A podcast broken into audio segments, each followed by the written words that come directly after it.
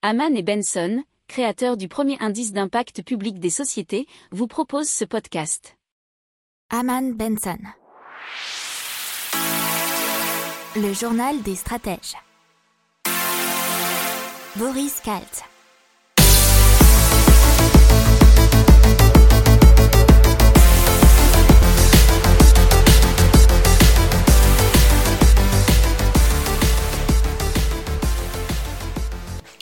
Bonjour à tous, nous sommes le jeudi 10 décembre 2020, c'est le journal des stratèges numéro 16, et tout de suite le sommaire avec en économie 45% du PIB, la France, deuxième pays au monde prélevant le plus d'impôts.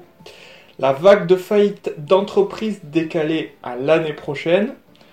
Taxe GAFA, malgré les menaces américaines, 400 millions d'euros bientôt prélevés par la France le prix des loyers en chute libre sur les artères commerçantes de Paris, les courbes qui montrent que les Français se sont jetés dans les zones commerçantes, dans les technologies brevets, la France sur le podium européen de la nouvelle révolution industrielle, et WhatsApp avec un panier pour faire ses achats facilement sans quitter l'application, impact et développement durable, déchets électroniques, norvégiens, britanniques, irlandais et suisses, les plus pollueurs d'Europe.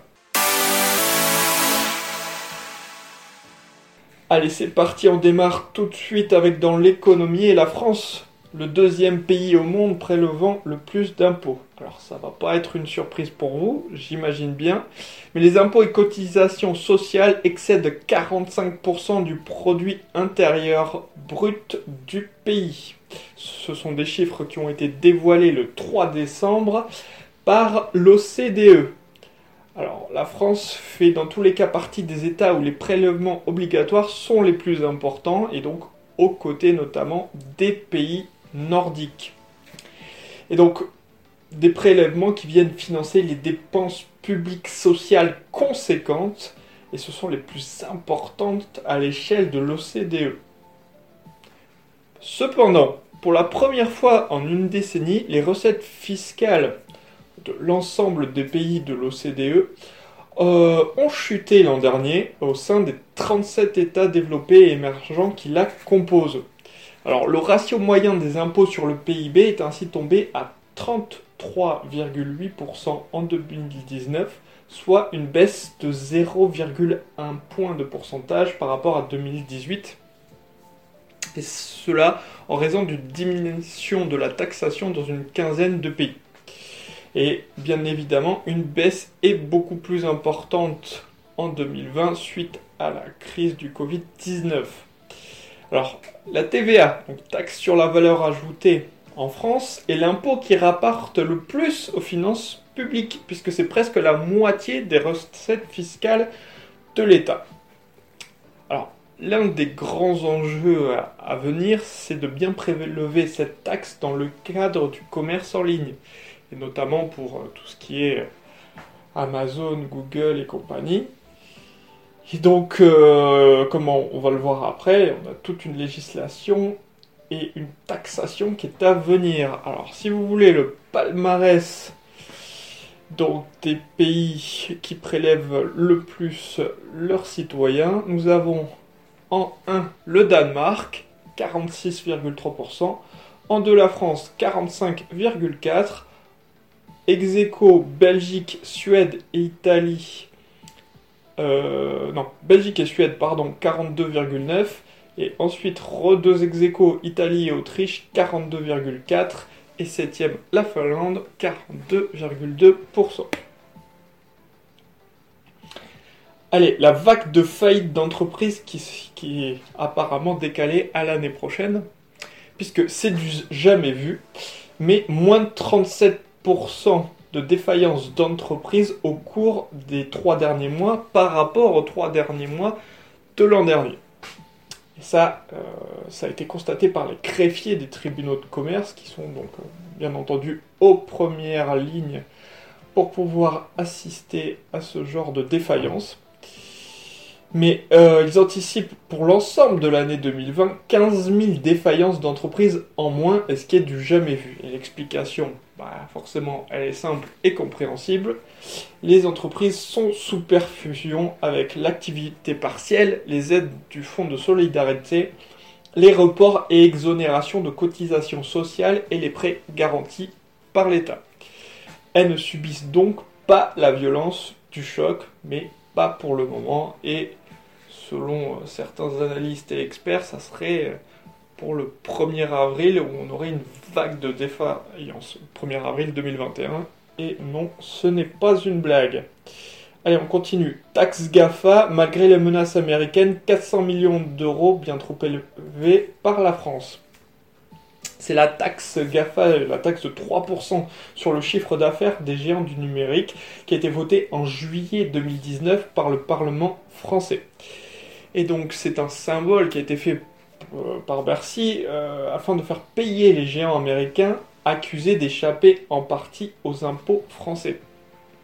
Alors cette taxe de 3%, elle vise au départ bien sûr Google, Amazon, Facebook, Apple, et s'applique surtout aux entreprises qui font plus de 750 millions de chiffres d'affaires dans le monde grâce à la publicité en ligne à la vente de données personnelles et aux commissions perçues pour vendre sur leur site internet.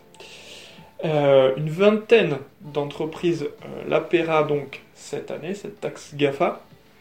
Elle devrait rapporter, pardon, selon Bercy, selon des estimations, 450 millions d'euros, 400 euh, millions d'euros pardon, cette année, alors que c'était 350 millions l'an dernier à Paris, le prix des loyers commerciaux qui est en chute libre dans les artères commerçantes.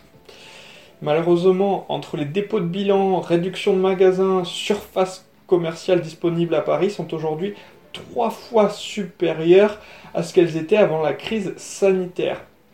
Résultat, les loyers chutent déjà de 15 à 20% sur les grandes artères commerçantes.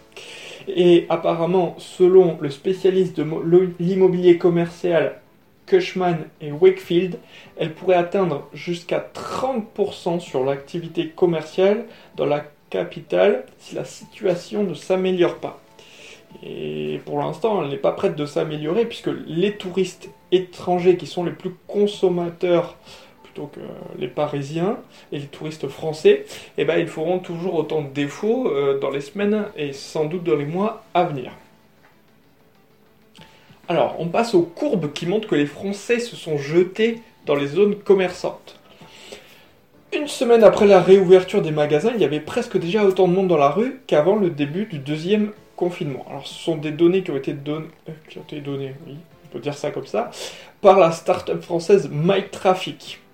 La fréquentation des quartiers commerçants en France approche fortement son niveau d'octobre, puisque on a au 2 décembre, la fréquentation moyenne des principales artères commerçantes et des zones commerciales de périphérie, ce qu'on appelle les ZAC, était de 78% par rapport à la période 1er janvier 15 mars avant la crise donc. Mais bon, au 2 décembre, la fréquentation des ZAC remontait beaucoup plus vite à 92% que celle des zones commerçantes des villes moyennes, à 77%. Et dans les dix principales métropoles françaises, cette statistique tombe à 66%. Donc on a une grosse dichotomie entre les euh, centres-villes des grosses métropoles françaises et les ZAC. On passe au brevet et la France sur le podium européen de la nouvelle révolution industrielle. Alors, ça a été publié ce jeudi par l'Office européen des brevets, l'OEB, et la France se place en effet sur la troisième marche du podium des pays les plus innovants en Europe dans ce qu'il est convenu d'appeler la quatrième révolution industrielle. Et donc c'est la révolution industrielle des objets connectés, du big data, de l'intelligence artificielle et aussi bien sûr de la 5G vous pouvez même rajouter euh, là-dedans la blockchain, le cloud, même si je pense qu'il le compte dans les big data. Alors dans cette étude intitulée Brevet et quatrième révolution industrielle, les évolutions technologiques mondiales à l'origine de l'économie des données. L'OEB a examiné toutes les familles de brevets internationales, donc c'est le FBI, relatives aux technologies de la quatrième révolution industrielle entre 2000 et 2018. Alors, la place de la France à l'origine de 12,5% de toutes les FBI européennes en la matière sur la période 2000-2018, et donc sur le podium des pays européens les plus innovants dans la quatrième révolution industrielle, et cela juste derrière l'Allemagne et le Royaume-Uni. Alors, l'OEB note toutefois que l'Hexagone se distingue dans les technologies habilitantes qui sont sécurité, protection des données et système 3D, ainsi que dans les domaines des applications, infrastructures intelligentes, véhicules intelligents et maisons intelligentes.